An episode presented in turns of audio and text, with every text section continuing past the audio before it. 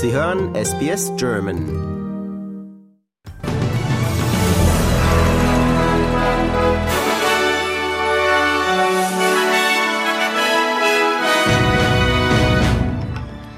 UN-Mitgliedstaaten einigen sich auf zum Schutz der Hochsee.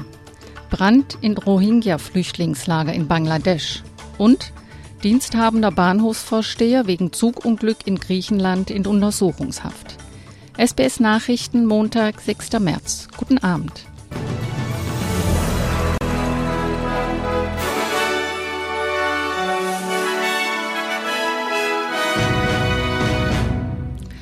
Die Mitgliedstaaten der Vereinten Nationen haben sich auf ein Abkommen zum Schutz der Hochsee geeinigt. Nach einer fast 40-stündigen Marathonsitzung wurde beschlossen, bis 2030 mindestens 30 Prozent der Meere künftig als Schutzgebiet auszuweisen. Dies bedeutet, dass die Fischerei, Schifffahrtsrouten und Tätigkeiten zur Erforschung wie der Tiefseebergbau eingeschränkt werden müssen. Diese Aktivitäten haben sich auf den weltweiten Bestand der Meeresarten ausgewirkt. Nach Angaben der International Union for Conservation of Nature sind fast 10 Prozent vom Aussterben bedroht. Mit der Einigung in New York ist ein 15 Jahre währender Streit zu Ende gegangen. Die UN-Botschafterin für die Ozeane, Rina Lee, zeigte sich erfreut, dass die Parteien endlich eine Einigung erzielen konnten. The ship has reached the shore.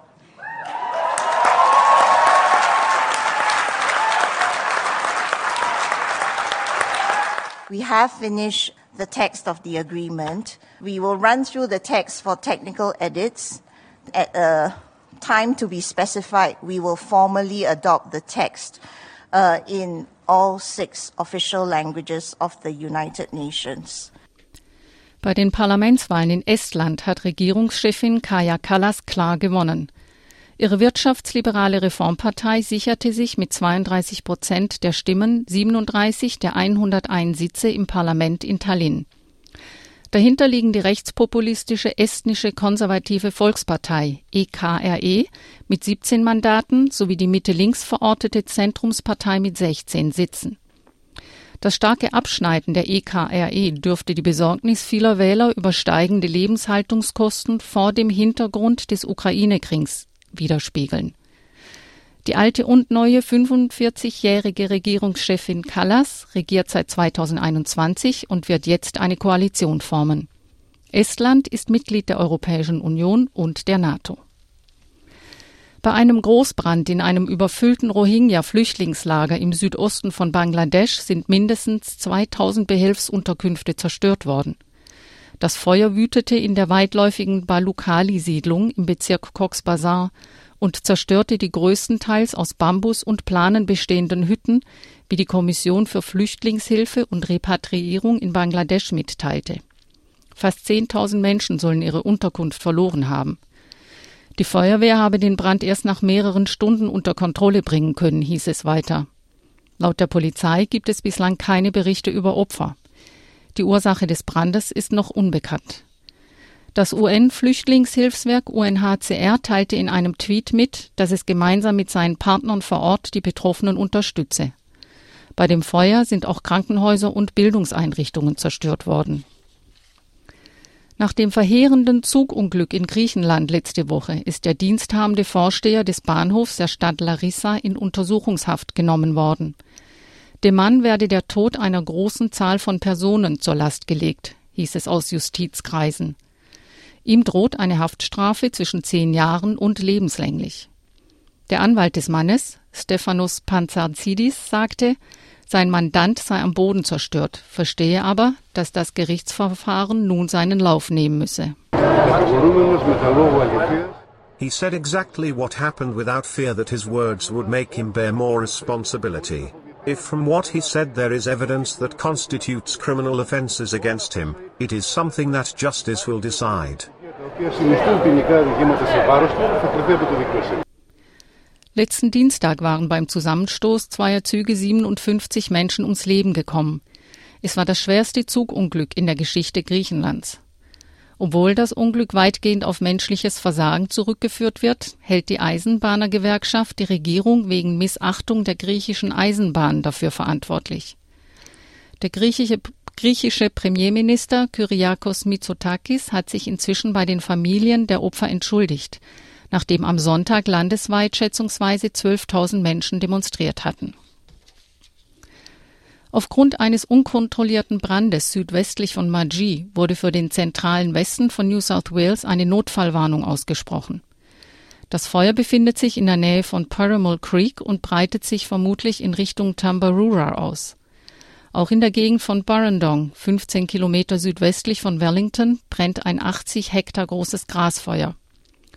Der stellvertretende Präsident des Rural Fire Service, Peter McCatchney, sagt, man sei auf zahlreiche Brände während der vorhergesagten Hitzewelle vorbereitet. We've got aircraft on standby right across the state through all these these heightened fire danger areas for today. Crews ready to go, incident management personnel in place and ready to go. Am vergangenen Wochenende haben Australier im ganzen Land an mehr als 3700 Veranstaltungen zum Clean Up Australia Day teilgenommen. Seit 1990 ermutigt die Gemeinschaftsinitiative die Menschen, Plastik in Parks und an Stränden aufzusammeln. Die Vorsitzende von Clean Up Australia, Pip Kiernan, hofft, dass die Menschen ihr Umweltbewusstsein über den heutigen Tag hinaus mitnehmen. Our volunteers continue to collect a lot of plastic out of the environment. Cigarette butts are still the most collected item, but we're seeing a new emerging item, and that's the vape. And our volunteers are collecting more and more of those out of the environment. Beim Pride March überquerten mehr als 50.000 bunt gekleidete Menschen die Sydney Harbour Bridge, um für den Stolz und die Anerkennung des langen Kampfes für die Gleichstellung der LGBTIQ-Plus-Gemeinschaft Aufmerksamkeit zu erregen. Premierminister Anthony Albanese gehörte zu denjenigen, die an der Seite der 78ers marschierten. Aktivisten, die vor fast 50 Jahren aus Protest am ersten Mardi Gras in Sydney teilnahmen. Anwesend waren auch australische Ureinwohner, die gegenüber NITV News erklärten, dies sei ein bedeutender Moment. Teilnehmer der Parade sagten, I haven't walked over the bridge before, so it's a great, great opportunity for all of our mob to participate. Pretty special. I was getting pretty emotional back here. 50,000 people have come to um, dream, amplify, and um, yeah, it's pretty. It's pretty amazing message to send the country. That just that you're seen, supported, acknowledged, and heard and loved. There is actually a lot of homophobia in the remote areas, especially. I'm from the Kimberley originally, and I certainly got taunted as a young young man and things. And um, I think we need to bring more um, acceptance to the community as a whole. Und jetzt Meldungen vom Sport. Max Verstappen und Red Bull haben mit einem dominanten Doppelsieg in Bahrain am Sonntag einen Traumsieg zum Auftakt der Formel 1-Saison erzielt. Dieser bescherte Red Bull den zehnten Sieg in zwölf Rennen seit Juli letzten Jahres. Verstappen sagte, Very, very good uh, first stint where I basically made my gap. And uh, from there onwards, it was all about just looking after the tires because you never really know uh, what's going to happen later on in the race. So we just wanted to make sure that we, we had the right tires and in good condition as well. So uh, yeah, of course, very happy to uh, to finally also win here in uh, in Bahrain. Verstappens Teamkollege Perez fuhr auf Platz zwei, während Fernando Alonso mit Aston Martin als ältester Fahrer des Rennens auf Platz drei landete. Und in der NRL in der ersten Saisonwoche der National Rugby League beherrscht die neue Gehirnerschütterungspolitik die Schlagzeilen.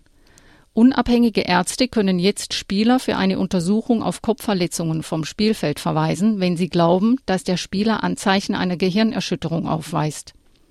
Der Trainer von Canberra, Ricky Stewart, sagte, die Einschaltung des Arztes zeige, dass die NRL den Trainer nicht zutraue, das Wohlergehen der Spieler zu schützen. Der Geschäftsführer der NRL, Andrew Abdo, sagte jedoch, dass die NRL keinen Rückschritt bei der Sicherheit der Spieler machen werde.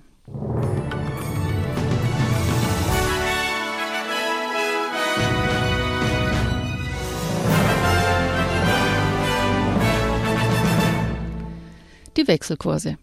Für einen australischen Dollar erhalten Sie heute 63 Euro Cent, 68 US-Dollar Cent und 63 Schweizer Rappen.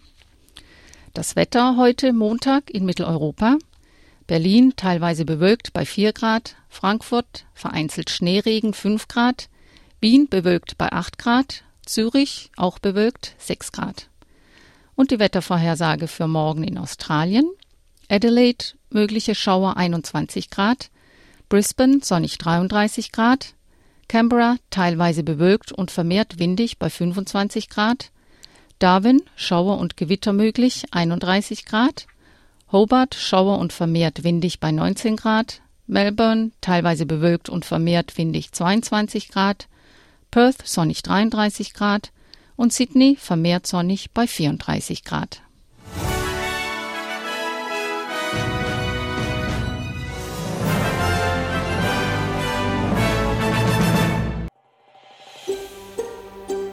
Lust auf weitere Interviews und Geschichten? Uns gibt's auf allen großen Podcast-Plattformen wie Apple, Google und Spotify.